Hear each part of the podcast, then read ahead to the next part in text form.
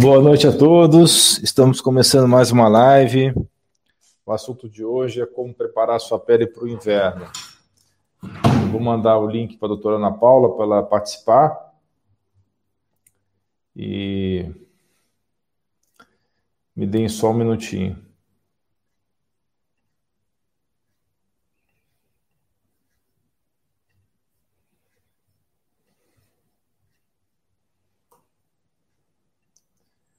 Eu já volto porque eu vou passar para ela o suporte de celular. Um minutinho, pessoal.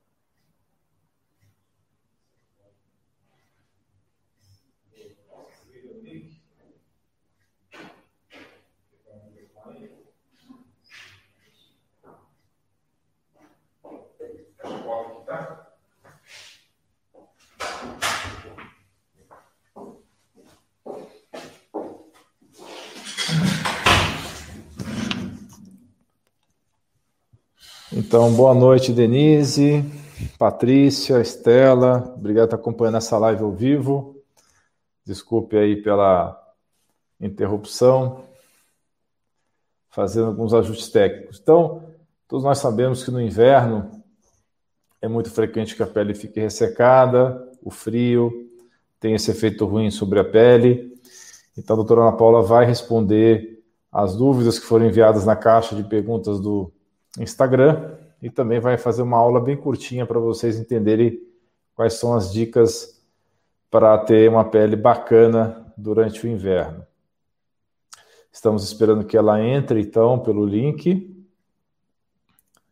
e já começamos a aula dela e a responder as dúvidas. Inclusive, eu já vou até abrir aqui a caixa de perguntas.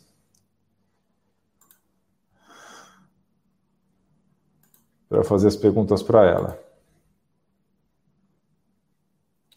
E vocês que estão assistindo ao vivo podem, inclusive, estar tá já fazendo as suas perguntas também, que no final da exposição dela a gente vai responder as dúvidas.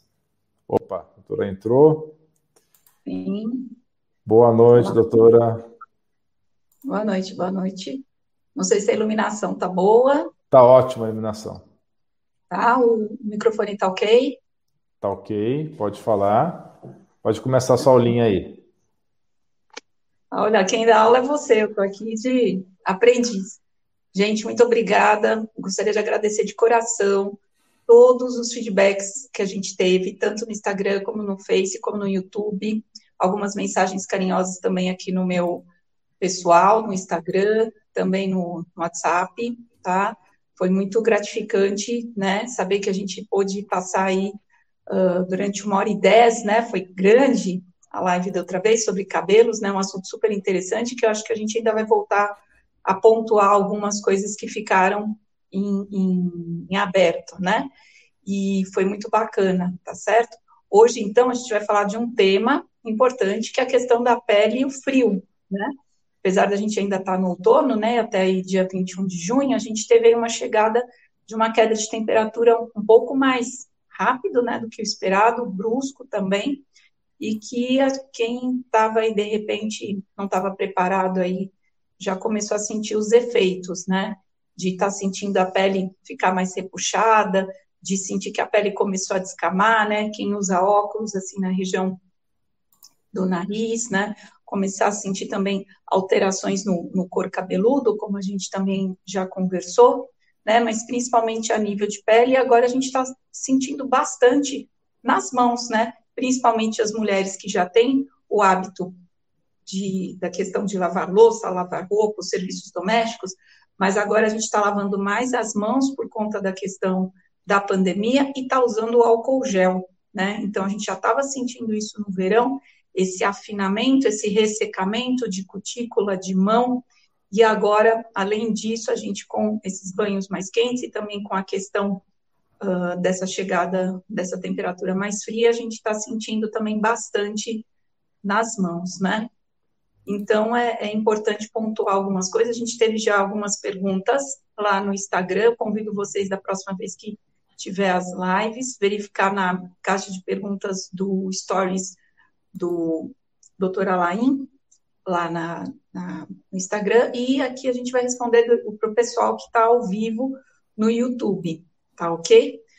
Uh, se você quiser conversar, já começar com algumas das perguntas, eu acho interessante que a gente pode discorrer é, algumas informações enquanto está respondendo, né? Perfeito.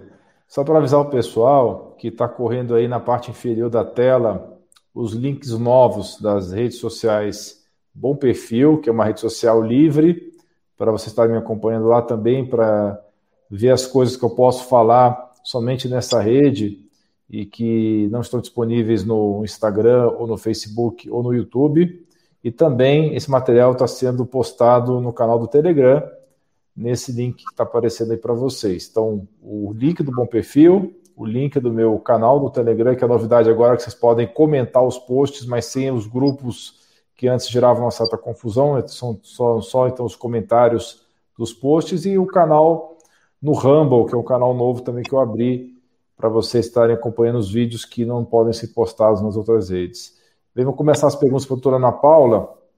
A Marcela fez a seguinte pergunta: Como ter a pele hidratada tendo acne e hipotireoidismo do tipo Hashimoto? Bem, bem interessante, né? Porque a, a, os pacientes que têm na, que, na sua questão essa acne uh, pode ser secundária, né, a, a questão da, da tireoide, mas também pode ser secundária, às vezes, algum distúrbio hormonal, né, pacientes, como a gente comentou na, na outra live, que tem problemas de tireoide, muitas vezes tem dos outros eixos também, né, tem do, do eixo pancreático, né, pode ter distúrbios aí da questão de insulina, tem um aumento da parte glicêmica, importante ver, porque a resistência à insulina pode ser um dos fatores que está alterando essa sua questão de acne, se isso ainda não foi avaliado, se foi avaliado só tireoide, o eixo aí pancreático não, e também avaliar adrenal e avaliar também a questão dos hormônios sexuais, né? Então, acho importante, primeiro de tudo, Marcela, além de você pensar só na questão, claro, na questão estética, né? Você também reavaliar, porque não adianta só você usar e de repente fazer uma boa higiene do rosto, né?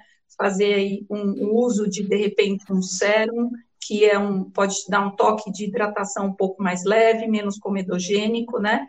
Não utilizar muitos abrasivos que vão aumentar nem em bucha, nem em, naqueles esfoliantes, né?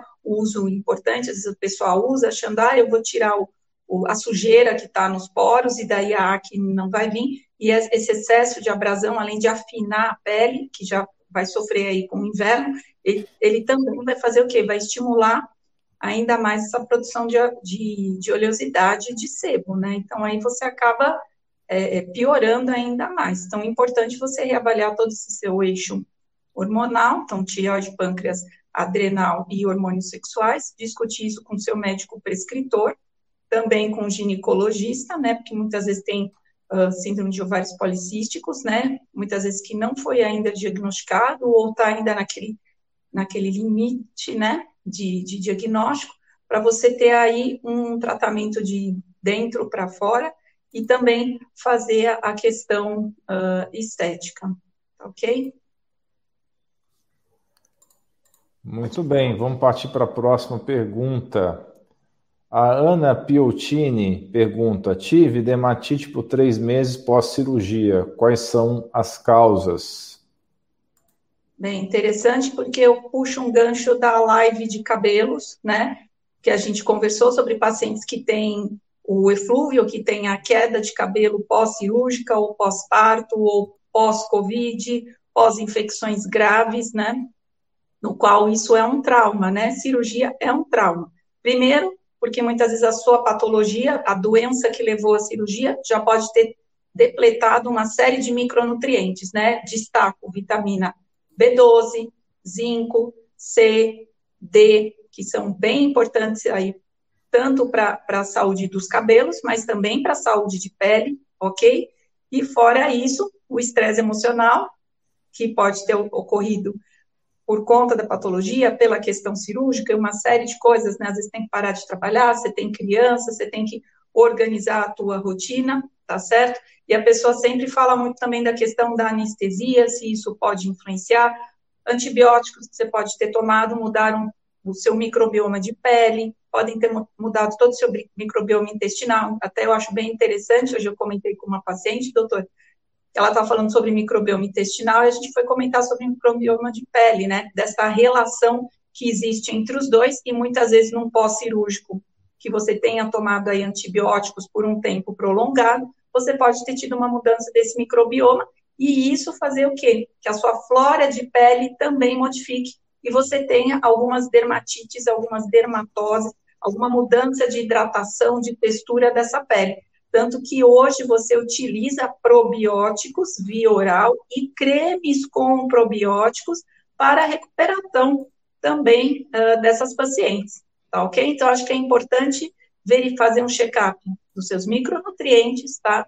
Verificar também se não seria uh, interessante fazer um tratamento com probióticos para recuperação de flora depois do seu evento cirúrgico, tá ok? Maravilha, ótimas explicações. Próxima pergunta é da Márcia Cavalcante. Meus pés são muito ressecados, fica despelando, parece dermatite. O que fazer? Bem, Márcia, acho que você já pegou alguma informação que eu passei para outra colega que fez a pergunta sobre dermatite pós-cirúrgica. Então, saber o que é essa dermatite, tá? Dermatite nos pés, é, você pode ter pelo tipo de sapato que você utiliza, tem que ver se você não tem uma infecção fúngica associada, tá? Então, é importante fazer, de repente, um exame, tem um exame que chama micológico, tá? Que você pode fazer para ver se não tem nenhum fungo, porque muitas vezes você está achando que seu pé só está ressecado e você tem ali uma infecção fúngica. Existe uma questão interessante que pacientes que têm micose de unha, eles podem ter alguns tipos de, de alterações também da pele ao redor, a pele ficar descascando, tá? Outra coisa, se você estiver acima do peso, você pode ter rachaduras associadas, né? E muitas vezes e tem paciente que gosta de ficar lixando o pé bastante. Quanto mais você lixa, mais você agride e mais você vai piorar. Muitas vezes, tanto a descamação como as rachaduras, tá? E uma coisa importante, né? As pessoas perguntam, da mesma forma que eu falei sobre os cabelos, a pele precisa de hidratação e hidratação bioral. Então, se você tem também pele seca, rachaduras, descamações, você precisa observar a sua alimentação e precisa alimentar também a hidratação vioral. A mesma coisa que eu falo, não adianta pagar uma hidratação para o cabelo você, ou usar um bom hidratante de, de rosto se você não estiver fazendo sua hidratação vioral correta. E isso ajuda também, puxando outro gancho, na questão de ter um intestino saudável, ter um microbioma bom, né, doutor? Microbioma bom de intestino é bom de pele e ajuda você, ajuda você também a absorver as vitaminas que são importantes também para a saúde de pele. Então, você vê que tá tudo, é, é, é um, é um colar de pérolas, né? Tudo tá juntinho, tá certo? Mas é importante você primeiro saber se não tem infecção fúngica e se você tem já uma micose na unha, é muito capaz que você tenha associado, tá bom? Uma coisa simples que você pode usar até você fazer um diagnóstico melhor, evita muito uso de corticoide nisso por conta de coceira, tá? Você pode usar o bom e velho óleo de coco, tá? Que tem um poder também antifúngico, antibacteriano, é, é bem uh, uh, baixo o risco de você fazer algum evento alérgico, tá? E pode ajudar bastante aí na, na hidratação, tá certo? Ótimo. Então, próxima pergunta é da Coelho Bete. Por que pintas na pele coçam? Ah, as pintas, elas podem coçar porque elas podem ter também ah, algum grau de inflamação, né? Tá certo? Pode ter uma área de ressecamento perto das pintas. Tem pintas também que tem pelos e as pintas às vezes ficam mais sobrelevadas, então pode raspar ali na, na roupa, né, e fazer algum tipo de, uh, uh, de fricção, de, de, ressecamento, né, de uh, ficar esfarelando, então as pintas podem coçar também, muitas também estão associadas ao sol, né, então a, a gente sabe que a exposição solar ela gera uma, uma questão muito inflamatória na pele e que isso também pode fazer com que essas pintas coçem. Ótimo. Próxima pergunta da Esther Maria. Quando fazemos dieta para desinflamar, mesmo na terceira idade, a pele melhora?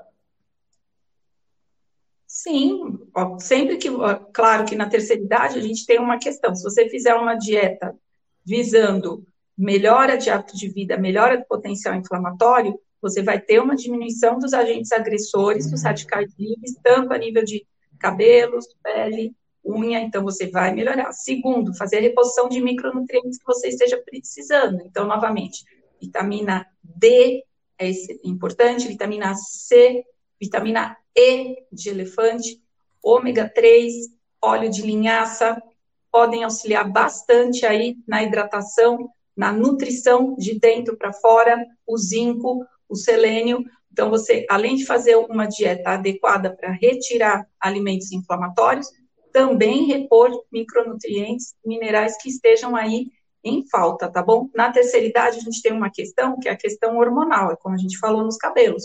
Então, a questão hormonal pode sim ser aí uma pedra no sapato na questão de você ter um ganho maior, na questão de flacidez, na questão de hidratação. Aí convém verificar com o seu médico prescritor, com a, a sua ginecologista, se você tem indicação de fazer algum tipo de ajuste hormonal. Informações maravilhosas aí da doutora Ana Paula, que está esclarecendo bastante para a gente aí as dúvidas. A próxima pergunta é da Safira Silva. Muita acne inflamada que não melhora. Dicas do que fazer. Eu acho que Safira já respondi um pouquinho. A gente vai ter oportunidade de fazer uma live só sobre acne. Eu aproveito para te convidar. A gente tem um, um doutor fez uma, uma live muito bacana uma colega que tem um canal só, se depois você puder colocar uh, o link, né, um canal só sobre acne, que ela fala bastante, então a questão alimentar, a questão de verificar essa parte hormonal, né, se você puder voltar no início da live, tudo que eu conversei com a outra internauta, tá certo? É importante saber, é importante ver o que está por trás dessa acne, né, que muitas vezes você acha que é só uma questão de pele, e é uma questão também hormonal. Fora isso, a alimentação é importante. Então, uma alimentação com baixo teor daquelas gorduras não muito boas, tá? Fazer uma higiene adequada da pele, evitar muita abrasão, e você pode utilizar alguns hidratantes leves, como a base de sérum, tá? Que são mais leves e pode deixar a sua pele hidratada. Mas verifica direitinho a live que foi feita sobre acne e posteriormente já está na nossa, já está aqui na nossa na nossa agenda fazer algo aí sobre acne e melasma para passar para vocês. Bem, eu vou estar colocando o link na, nas redes agora para as pessoas estarem assistindo o vídeo da acne. Essa aqui não é o, exatamente o, o vídeo dessa live que você estava mencionando, mas é, é um vídeo que eu fiz alguns meses atrás sobre acne o vídeo da live, eu teria que depois dar uma procurada, porque não apareceu aqui numa pesquisa rápida que eu fiz. Mas vamos lá, vamos continuar. Próxima pergunta é da Nancy, querida Nancy Pedro. Os hidratantes de chuveiro têm o mesmo efeito que os comuns? Olha, bem bacana. Primeiro que a gente fala que hidratante de chuveiro salva a gente no inverno, e para a gente que às vezes é preguiçosa para preguiçosa ou tem pouco tempo aí para depois do banho, né? Ainda mais quem tem às vezes uma vida corrida, tem filhos, não tem muito tempo depois do banho de sair e passar realmente um hidratante corporal. E uma coisa é, importante de pontuar, né, que o hidratante de corpo ele não serve para o rosto, tá? Eles têm uh, questões de textura, questões de nível de, eu vou falar gordura, tá? Existem termos técnicos melhores, mas são bem diferentes. Então, maioria, 90 e xx% dos hidratantes de corpo não podem ser usados em rosto, tá ok? Então, esses hidratantes de banho são uma boa saída exatamente para quem é, não gosta de passar hidratante depois, não gosta de passar frio, não quer logo se vestir, pronto. Então, os hidratantes de banho são uma boa opção, sim, para você utilizar, tá? Você pode, às vezes, utilizar durante o banho, né? O, o shower, e depois você utilizar um, um hidratante, se você quiser, para complementar, mas é uma boa opção, principalmente agora no inverno. Lembrando que um dos grandes inimigos aí do, do ressecamento, né, tanto uh, da pele do rosto e também da pele do corpo, é a questão do banho quente, né? Porque você lembra que a pele da gente, ela tem uma, uma gordurinha natural, né? Então, é como se a hora que eu ponho água quente, igual quando a gente vai lavar a louça, né? Você tira, é mais fácil você tirar ali a gordura do prato com água quente do que com a água fria. E se você ainda põe um detergente, um sabão, principalmente o sabão em barra, que ele tem uh, um grau de agressividade um pouco maior do que o sabão, o sabonete líquido, você acaba tirando a gordura natural da pele. Então, o que acontece? Essa pele às vezes pode ficar mais ressecada e você pode ter questões de dermatite, de coceira, uh, por conta de banhos mais quentes, banhos mais demorados, uso de bucha, né? Tem gente que acha que para estar tá limpo tem que estar tá colocando bucha, bucha vegetal, aquelas buchas sintéticas, né? Ou usando esfoliante de banho. Isso pode ser feito no verão até uma vez por semana, em alguns casos duas vezes, mas com recomendação.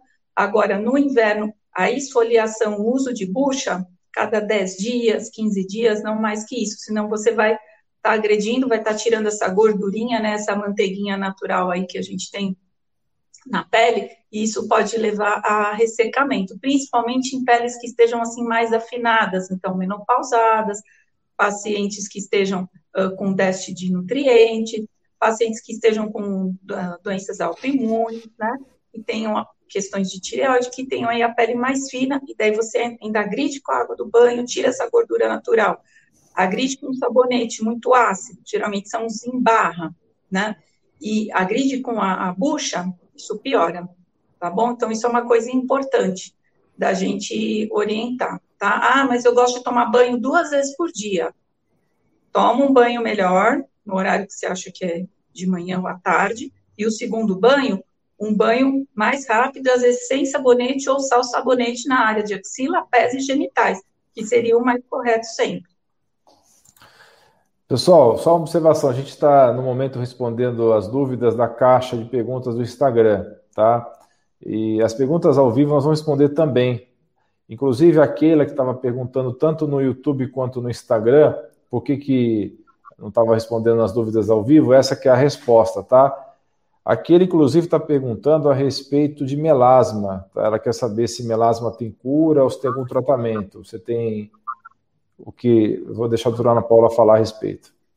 É, eu vou te falar que melasma, Keila, é uma das coisas mais complexas dentro da cosmiatria, tá? Isso não são palavras minhas, são palavras, inclusive, dos meus mestres, dos meus professores da pós-graduação que eu fiz em cosmiatria e laser, e se você for na maioria das plataformas dermatológicas, é um dos maiores desafios, tá? Porque o melasma, ele é multifatorial, tá? Existe a questão uh, genética, existe questão étnica, existe questão alimentar, hormonal, tá? Existe questão de estresse, então nós vamos preparar um material, uma live bem bacana sobre a questão de melasma, então melasma, ela é muito uh, complexa, tá bem? Muitas vezes você tem que fazer várias etapas, né? Tem pacientes que às vezes abusam, fazem uso uh, abusivo, uso por conta de ácidos, né? Ácidos que compram na farmácia e acabam inflamando ainda mais essa pele.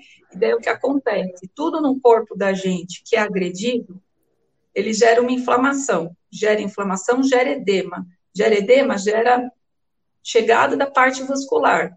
Chegada da parte vascular, muitas vezes eu tenho depósito de ferro, eu posso até pigmentar muito mais. Então, quer dizer, toda vez que eu inflamo, eu posso causar pigmentação. É a mesma coisa uma cicatriz, né? A maioria das cicatrizes da gente tende a ser um pouco mais escura. Então, assim, melasma, Keila, é realmente um, um, um complexo dentro da cosmiatria, tá? Existem hoje vários, eu, conhe, eu conheci pessoalmente grandes dermatologistas e cirurgiões plásticas que têm melasma, tá? E que uh, realmente isso causa nelas até um pouco de constrangimento pelo fato delas serem é, professoras, delas serem uh, uh, autoridades né, no, no, assunto da cosmiatria e não conseguirem resolver totalmente o melasma, tá? Então, melasma é algo a ser muito bem, tem que ser muito bem discutido, cuidado com promessas mirabolantes, cuidado com tratamentos mirabolantes, tá? E uma coisa importante, novamente, a questão nutricional. A questão que a sua pele também, para receber qualquer tratamento, principalmente tratamentos à base de laser, de peelings profundos, ela tem que estar tá muito bem nutrida, tá bom? Ótimo. Então vamos aproveitar e responder mais algumas perguntas ao vivo e voltar depois para a caixa de perguntas. Uma próxima pergunta aqui é da Estela Mares, nossa grande amiga Estela Mares. É, hidratar. Oi? Super maratonista ela. Super maratonista, né? Super fitness ela. Hidratar a pele com babosa, a planta no caso, ajuda?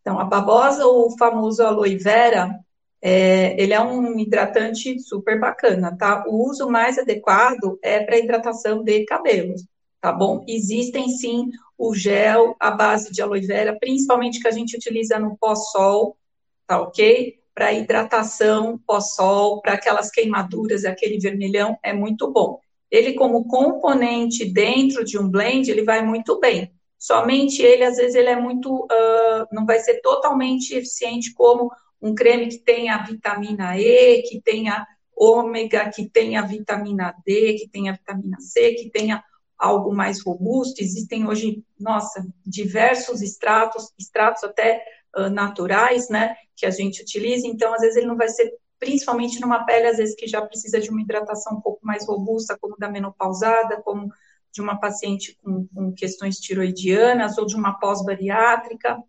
Então, é, a babosa, ela é legal. Eu gosto bastante do gel para o pós-sol.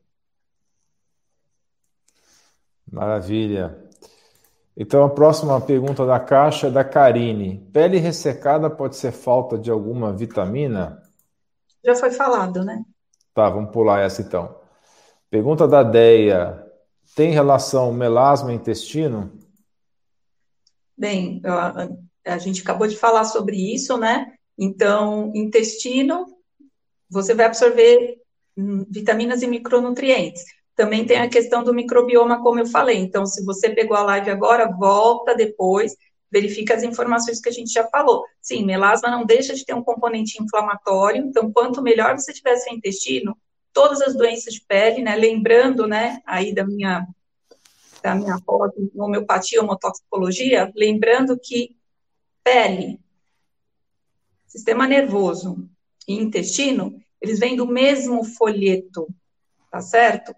Então, por isso que muitas vezes o cara que está estressado, ele vai ter colite, ele vai ter psoríase, ele vai ter dermatite de contato, ele vai ter gastrite, certo? Vai ter eritema nodoso. Então, é, nós, nós falamos dentro da, da, da, desse conceito de que o órgão que tem a injúria, como eles foram na, na embriologia, foram formados juntos, o outro órgão também vai receber esse sinal. Então, se eu tenho um estresse, o órgão que está ali, que é pele e intestino, ele também pode receber esse sinal estressor e começar a ter uh, uma situação patológica, tá bem? Então, não é incomum o paciente ter doença intestinal, doença de pele e alterações de sistema nervoso. Quando eu falo em alterações, é enxaqueca, alterações ansiosas, alterações cognitivas,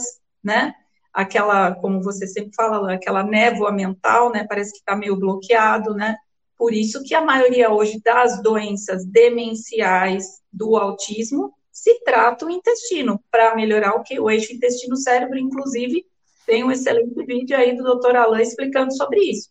Então, sim, tudo que você, o intestino é por onde a gente recebe os nutrientes. Se o melasma é uma, uma patologia de pele, uma patologia inflamatória, uma patologia que também tem questões mediadas por cortisol, quanto melhor seu intestino, você também vai ajudar aí no seu melasma, tá? Mas pergunta bacana e a gente espera explanar melhor isso na live sobre melasma. Ótimo. Não perca então essa live sobre melasma. Vamos definir uma data para essa exposição maravilhosa, doutora Ana Paula.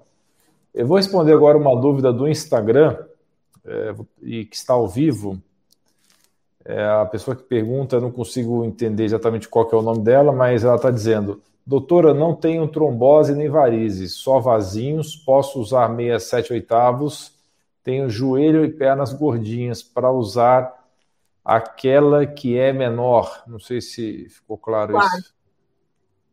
Oi? A três quartos que ela deve estar falando. É, deve, deve ser isso.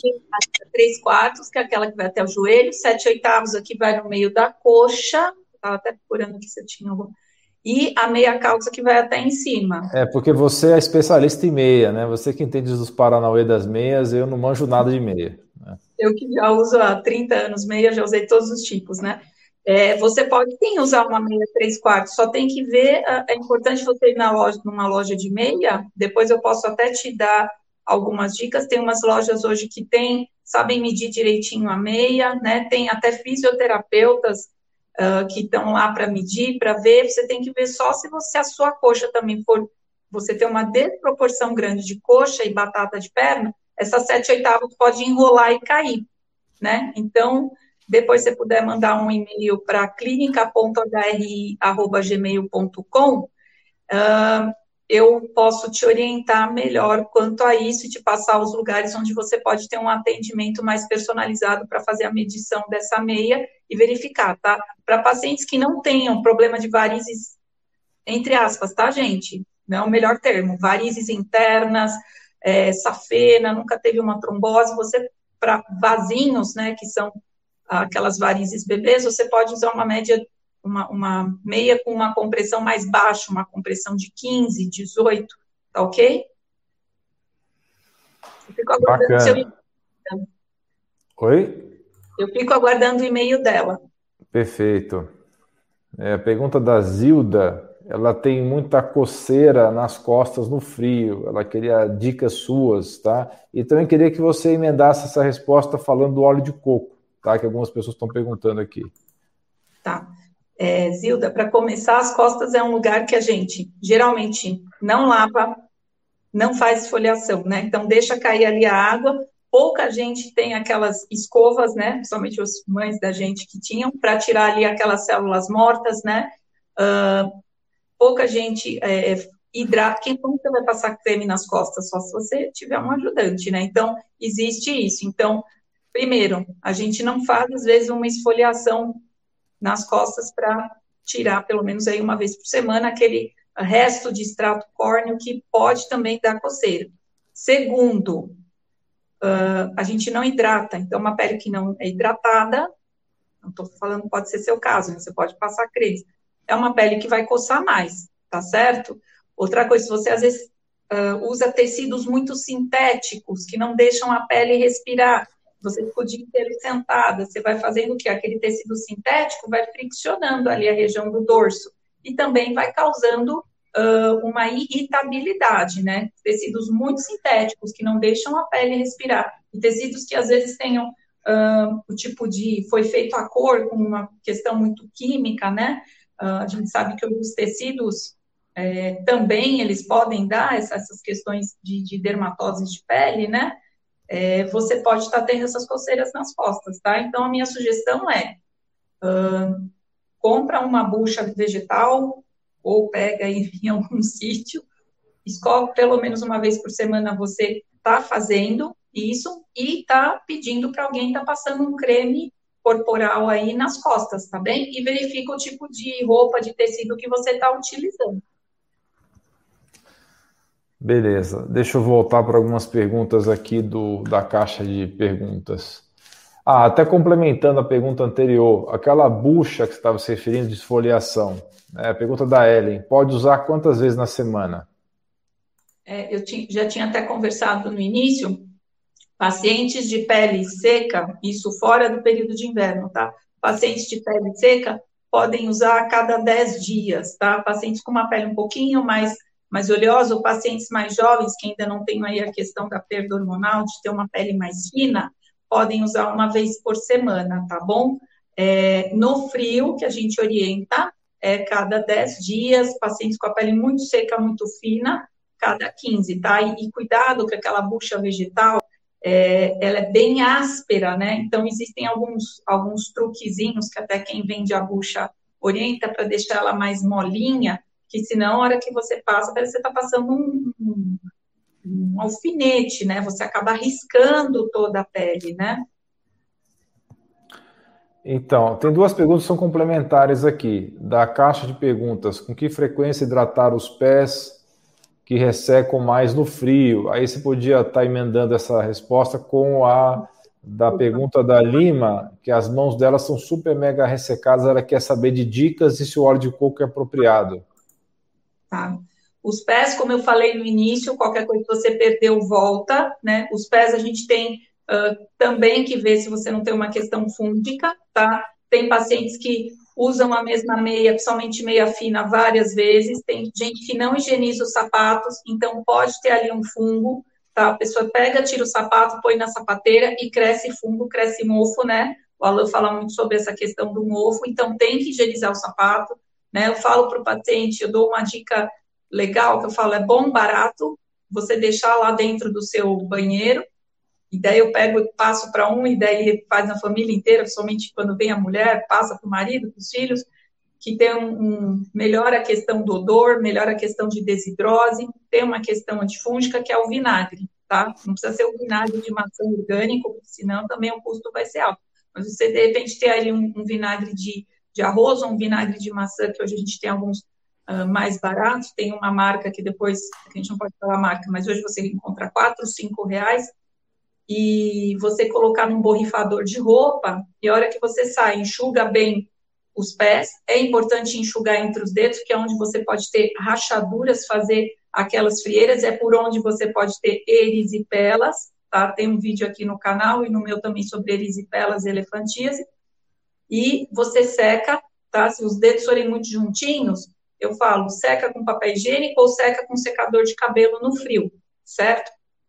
você borrifar o vinagre nos pés após o banho, tá? Vai diminuir chulé, vai diminuir desidrose, vai ter um, uma melhora de, às vezes, alguma micose inicial também, tá?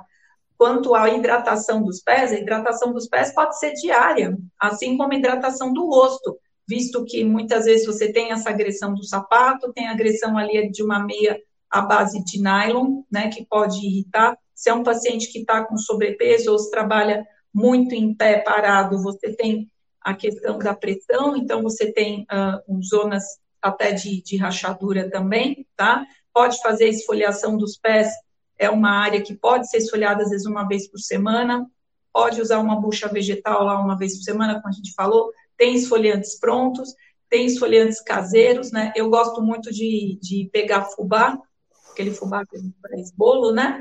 e você põe no creme hidratante, forma uma pastinha e você passar nos cotovelos, passar nos pés, nessas áreas de mais aspereza, tá bom?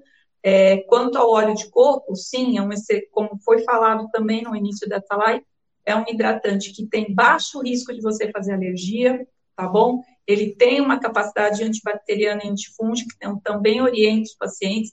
Ele pode ser usado diariamente, uma, duas vezes ao dia nos pés, sem problemas. Maravilha. É, quer falar um pouquinho sobre óleos de amêndoa e óleo de rosa mosqueta? Tem algumas perguntas que algumas pessoas estão perguntando sobre isso, se hidrata bem a pele, se não hidrata. Eu, eu, sim, os óleos de maneira geral, eles têm uma questão de hidratação, sim. É que uh, tem às vezes aquela questão da falsa hidratação, porque está é bem superficial, é, é dá aquela, parece às vezes tem, fica até melecado, né? hoje é utilizado muito sobre cremes. Então, hoje a gente tem alguns cremes que têm eles uh, uh, na composição, né? E os cremes, eles têm uma capacidade de penetrar um pouco mais profundamente, né? Nos pacientes que têm pele mais oleosa, você pode usar o que a gente chama de gel creme, né? Nos pacientes que têm uma pele mais seca, um creme com, com alguns, alguns componentes que tenham aí um peso na questão de hidratação maior, tá? O óleo de amêndoa, ele é muito utilizado pela gestante, também na barriga. É um gel, é um, perdão, é um óleo que tem um custo bacana. Eu acho interessante você misturar um pouco de creme e você uh, utilizá-lo, né? Ou cremes que tenham. Sim, ele tem uma capacidade hidratante. O óleo de abacate também. O óleo de semente de uva é sensacional. A gente usa muito em formulação, tá bem? Para utilizar. O óleo de rosa mosqueta, Eu, particularmente, gosto, indico, muitas pacientes minhas que estão assistindo aqui sabem disso, até brinco, eu falo, vai lá para o Chile e compra, que é onde você tem ah, as melhores ah, formulações, lá eles têm shampoo, lá eles têm uh, cremes, né? Eu lembro de um creme muito antigo, que eu não posso falar também, mas tinha uma tartaruguinha, e que o pessoal comprava lá no Paraguai e trazia para vender, que era a base de rosa mosqueta. E a rosa mosqueta ela é muito boa para estrias, tá? A gente utiliza bastante, tanto as estrias jovens como as estrias antigas, para você melhorar a hidratação, porque a estria ela coça, e quanto mais você coça, mais fica uma pele irritada, e muitas vezes você começa a ter hipercromia, né? Mancha sobre a estria, e daí fica uma situação é, bem, bem delicada, né, para o portador de estrias, tá certo? E ela é muito boa para cicatrizes, tá bom? Então, aquelas cicatrizes estão mais escuras, ou a paciente que acabou de fazer uma cirurgia, hoje existem alguns preparados uh, é, um pouco mais, que tem um custo mais elevado, né? Tem algumas pomadinhas.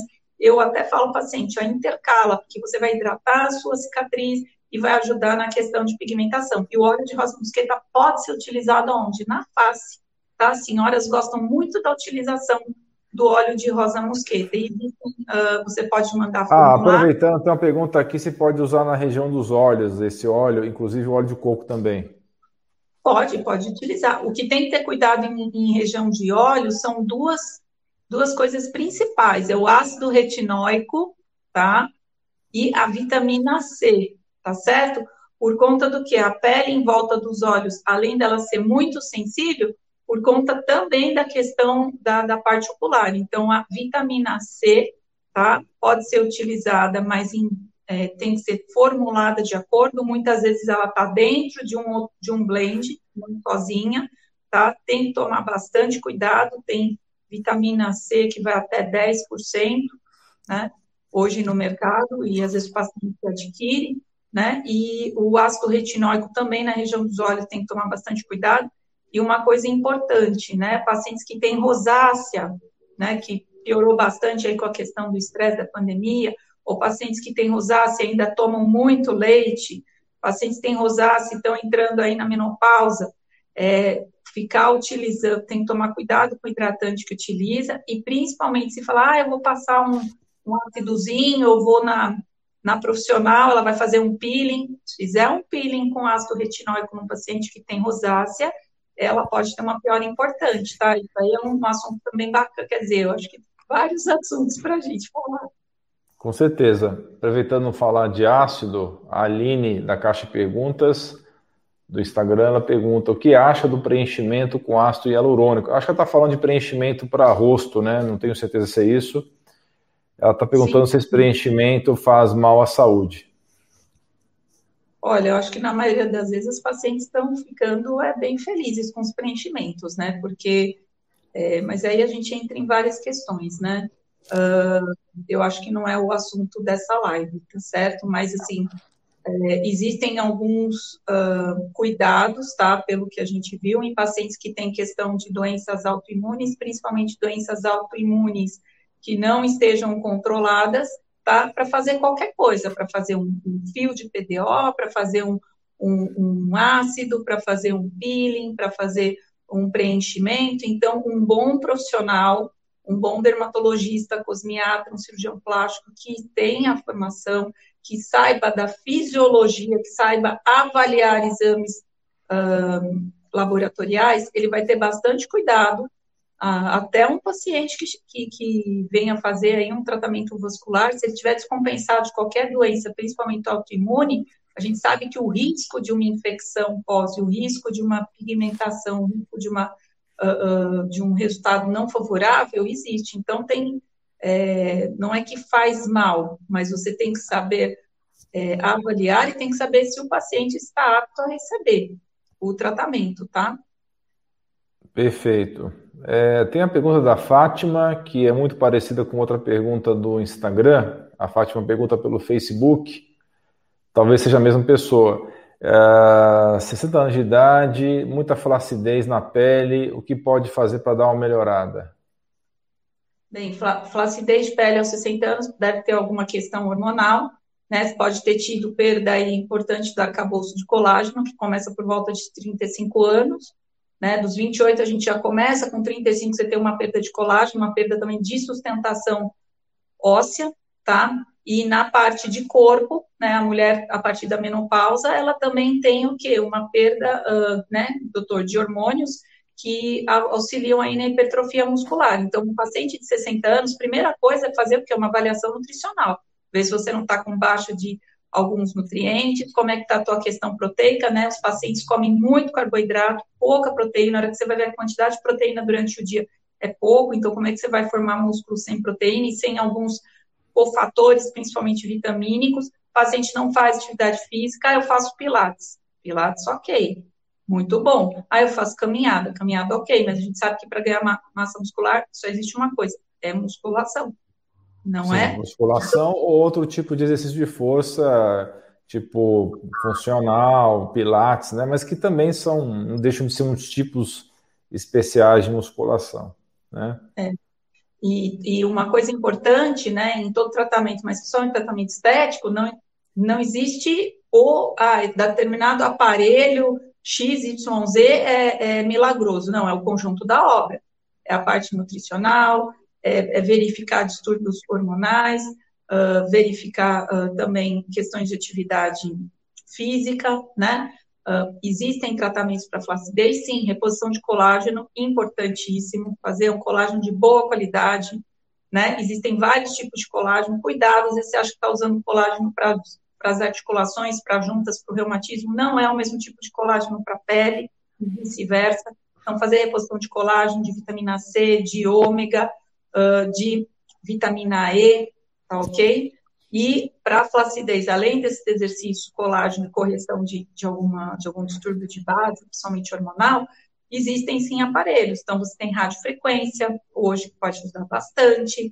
Você tem alguns aparelhos de ultrassom microfocado, tá bom? Então, sempre lembra o conjunto da obra, tá bom? Às vezes, se vem um paciente que está redondo em tudo, que de repente precisa só realmente de uma questão de uma abordagem é de tecnologia, às vezes esse paciente faz lá uma radiofrequência ou faz um ultrassom microfocado, esse cara fica ok, mas ele já veio com toda uma bagagem boa. Agora, se você não vem com uma bagagem boa, achar que só um aparelho vai ajudar a flacidez, você vai ficar chateado com o profissional, você não vai conseguir o seu resultado. Maravilha. Uma pergunta ainda do pool de perguntas lá do Instagram, do, da Caixa de Perguntas. Acne e pelos inflamados na barba, tendo uma boa alimentação. Qual pode ser a causa? É, por questões de microbioma, né? É, que, que você já falou. Algo mais a acrescentar? É, tem, tem que verificar.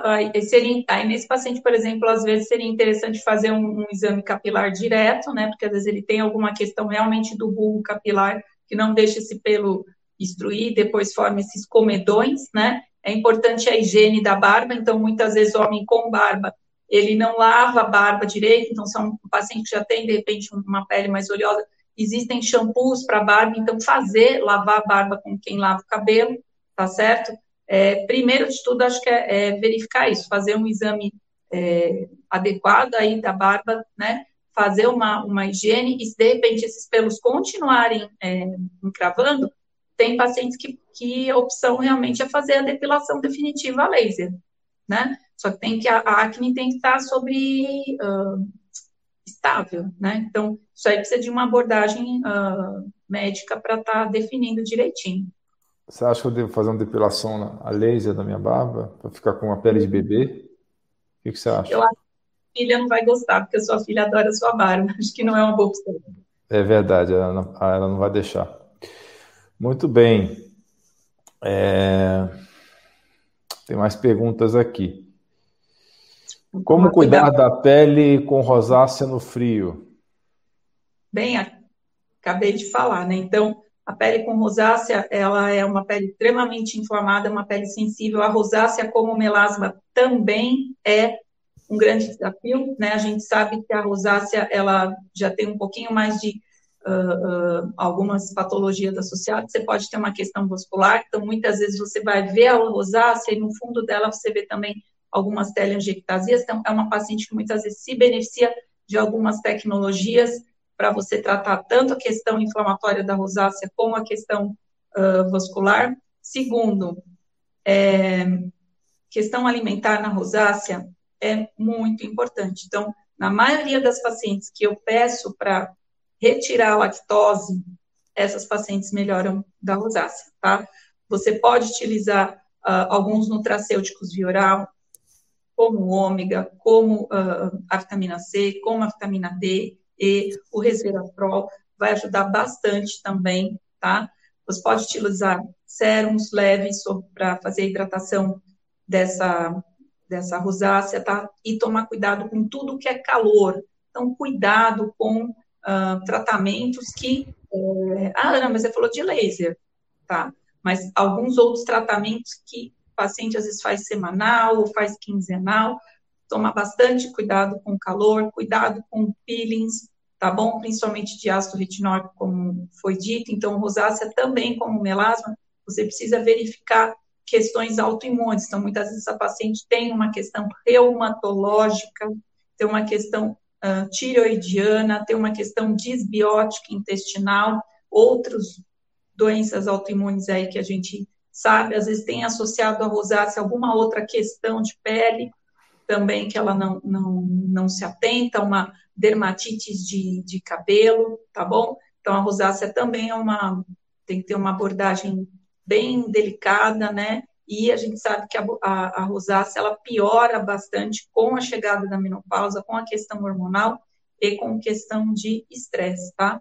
Então, é, é algo que tem que tomar bastante cuidado. Mas, primeiro de tudo, veja se você não tem, não está com nenhuma questão autoimune, questões de micronutrientes hormonais, por favor, retire a lactose, faz esse teste por 30 dias, tá? Lactose não é só leite, né? Tem até um vídeo no, no canal do doutor aí falando sobre leite e derivados. Veja os rótulos, tem e vê, faz. Olha, realmente eu percebi, porque é uma, uma questão inflamatória para os pacientes que têm essa parte da rosácea. Maravilha. Tem uma pergunta aqui que eu mesmo vou responder é, é que é de uma seguidora fiel aqui do canal, que é a Haktsu. Ela está questionando sobre o óleo de coco. Imagino que ela está dizendo sobre a questão do óleo de coco ser antiviral, antibacteriano e antifúngico, e que tem aquela história que o óleo de coco, quando bate no ácido do estômago, vira monolaurina. Realmente a monolaurina tem vários estudos mostrando que ele é um anti-infeccioso. Mas o óleo de coco também tem essa ação antibacteriana, antifúngica na pele ou na boca, tá? Não precisa necessariamente do ácido do estômago para converter em monolaurina. Agora, se também vira monolaurina na pele, tá? Eu não tenho certeza, depois eu vou dar uma checada, viu, Hack? É... Tem uma pergunta da Penélope do pool de perguntas. Tenho problemas intestinais, SOP e acne. A ligação entre as três tem sim, tá? Porque o ovário policístico é muito mais comum em quem tem desbiose intestinal, e a acne, com certeza, a acne rosácea tem tudo a ver com a saúde intestinal, com desequilíbrio ou equilíbrio das bactérias do intestino. Quer complementar? Eu acho que se a Penélope está chegando agora, se ela voltar e ver, a gente já deu bastante informação sobre isso, né? E sim, é, é muito importante citar que no tratamento dessas patologias crônicas e recidivantes de pele, o uso de probióticos, né, e hoje você tem pulsa, às vezes, que são uh, até destinados, né? Então, hoje a gente fala probiótico, antigamente comprava aquele PB8 nos Estados Unidos, já tem tudo. Hoje não, hoje existem é, é, blends, né? Então, eu tenho blend do intestino, eu tenho blend de pele, eu tenho, né? Isso é bem interessante, conseguiu se agrupar os melhores, as melhores cepas, né? Para cada patologia. E como eu disse, também existe o quê? Cosméticos tópicos, né? No qual você tem aí lactobacilos para para ajudar a melhorar o, o, microbioma. Eu vou colocar no chat das redes aqui um, link de uma live de alguns meses atrás, que foi com a doutora Leandra, que é uma excelente farmacêutica, ela entende muito de probiótico também, tá? Então, o pessoal que tiver mais interesse com essa relação de, dos probióticos com saúde de pele, ela inclusive fala durante a live de algumas combinações interessantes de probióticos para saúde de pele. Pergunta também do pool do Instagram, Lourdes. Pelo encravado na perna que inflama com uso de depilador elétrico, alguma relação? Eu não entendi. Ela, ela... ela usa depilador elétrico. Eu imagino que ela tenha pelo encravado na, na perna por conta do uso do depilador. Ela acho que ela está perguntando que se o depilador elétrico, sendo elétrico, aumenta é, pelo encravado.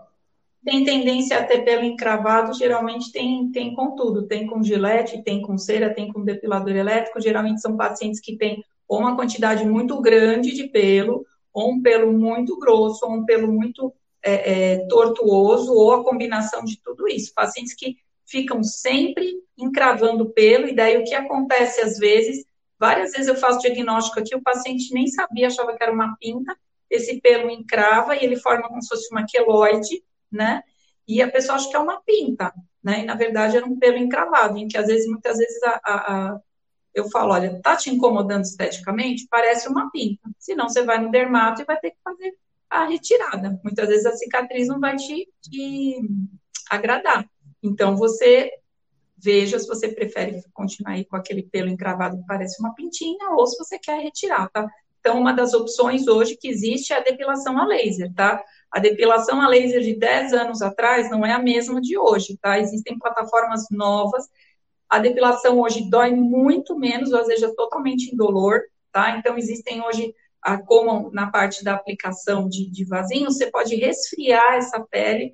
Então, tem um aparelho que você acopla esse, esse cano de resfriamento. Então, aquele incômodo, né? Porque a depilação a laser é mais antigas ou luz pulsada, ele, ele doía bastante e agora com essa questão do, do, do, resfriamento que já vem dentro de alguns aparelhos ajuda, e tem hoje o que? Aparelhos que retiram pelo branco, né? Pelos finos, que era um grande problema, né? Então a paciente às vezes fazia depilação e ficava com os pelinhos mais finos ou com os pelinhos brancos, só que não são todas tecnologias, tá? Existem, é, se eu não me engano, três aparelhos no mercado só, um é o mais uh, famoso, eu também não posso falar a marca, mas que faz esse determinado tipo de depilação. Então, muitas vezes você vai num lugar e você vê uma depilação em 99 a outra a 100 reais.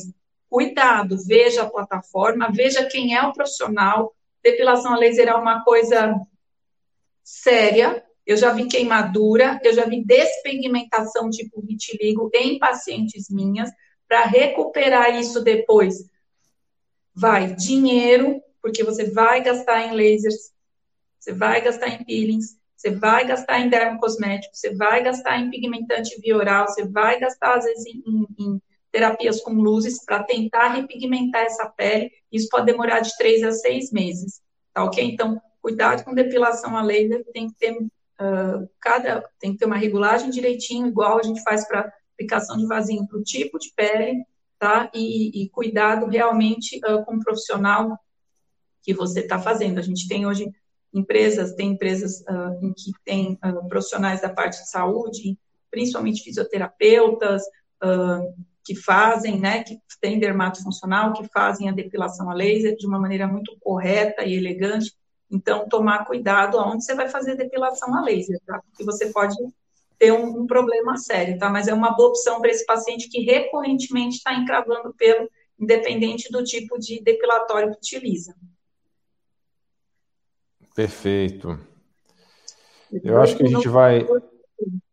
É, na verdade, não tem esse limite mais de tempo, não, mas é melhor a gente encerrar com uma hora para não ficar muito enfadonho para quem for ver depois, né? Ficar muito longo, né? Uhum. E deixa eu selecionar mais umas últimas perguntas. Antes de selecionar, tem um comentário bem bacana do Walter Gasparotto. Doutora Ana é o máximo. Eu e minha esposa estamos adorando a live. Obrigada, Walter, pouco. Raquel Guimarães, bolinhas atrás do braço de adolescente tipo acne. Médico disse que é normal. Queria investigar mais.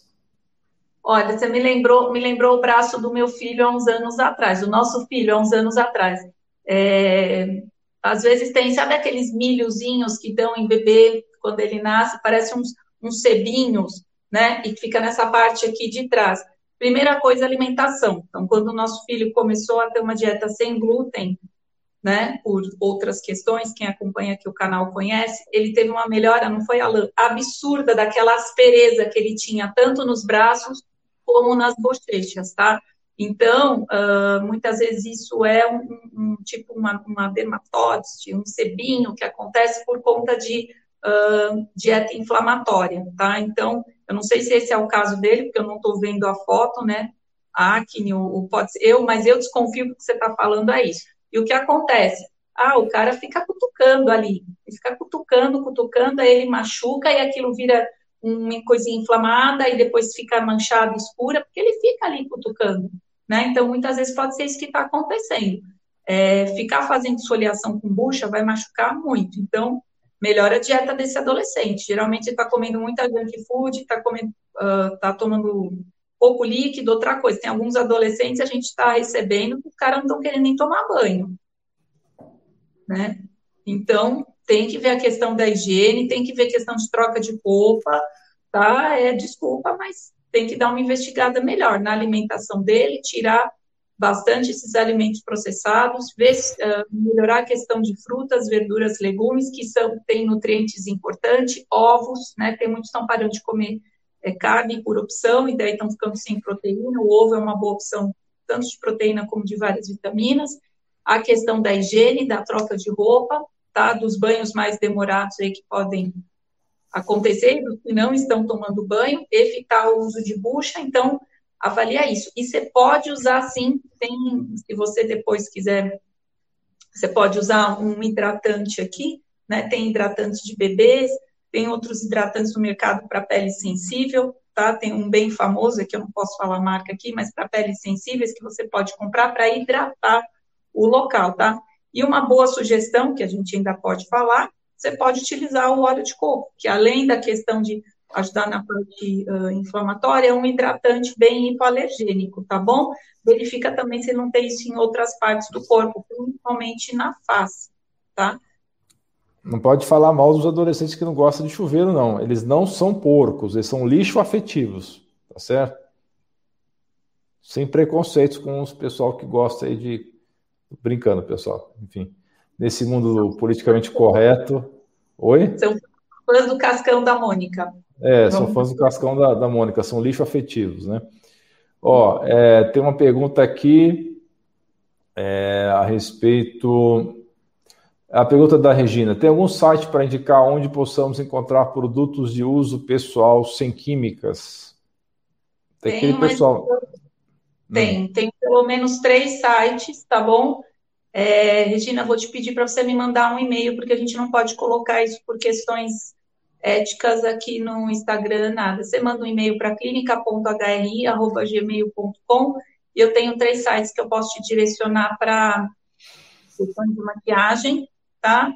E quanto à parte de, de creme, sim, a gente tem vários legais e tem algumas manipulações que estão trabalhando com esses produtos também. Bem, pessoal, acho que eu vou encerrar por agora para a live não ficar é, extensa demais e o pessoal depois que for assistir ficar com dificuldade, tá? Então, eu acho que eu vou marcar uma outra live semana que vem só para perguntas e respostas de beleza e higiene. O que, que você acha, Ana? Ah, eu acho que tá, tá legal. Uma boa ideia, é, é isso? Não? Isso, acho que é bom. Mas, assim, quanto à questão do melasma e rosácea, acho que é um capítulo à parte, acho que vale a pena estar tá, tá verificando direitinho, né?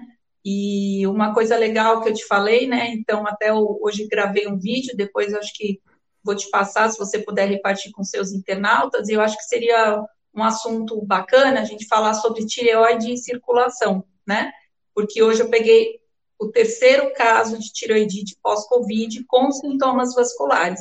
Então, o paciente veio para mim com sintoma vascular e eu fui fazer a investigação e a nossa surpresa, eu fiquei aliviada, né, porque afinal descobrimos que a questão vascular dela secundária é uma tiroidite pós-Covid, né? Você já fez um trabalho muito bacana no mês passado nos seus posts sobre tireoide, inclusive um deles falando sobre tiroidite pós-Covid. Então, eu, eu tenho até as imagens, tem ultrassom dela, tem elastografia, eu acho que é um alerta às pessoas que estão passando por essa situação, né, ou que já passaram, que de repente estão tendo sintomas aí de cansaço, de irritação, de ganho de peso, de inchaço das pernas, de queda de cabelo, de insônia, de irregularidade menstrual, e que uh, não estão achando a causa, muitas vezes a causa está ali no meio do seu pescoço, né? Então, eu vou passar as imagens, se você puder fazer a gentileza de estar tá repartindo com o pessoal, eu convido todo mundo Esse aí a... Esse vídeo está onde? Está no seu Instagram? Não, esse vídeo está no meu celular, eu fiz agora à tarde. Ah, tá bom. Eu coloco ele, esse vídeo a gente vai publicar esse vídeo sim, tá bom? Pessoal, muito obrigado pela sua audiência e vamos encerrar agora também. Ah, deixa eu mostrar aqui, coração. Faz coraçãozinho de novo aí. Como é que é? É, eu vou encerrar essa live agora, até porque eu esqueci que eu tenho uma reunião online agora, às 9 horas, estou até um pouco atrasado para entrar na reunião. Então. Oi?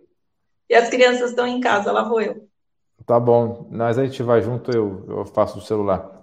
Então, muito obrigado, pessoal, e a gente se vê na próxima live. Um grande abraço a todos vocês, um beijo no coração. Beijo, tchau, tchau.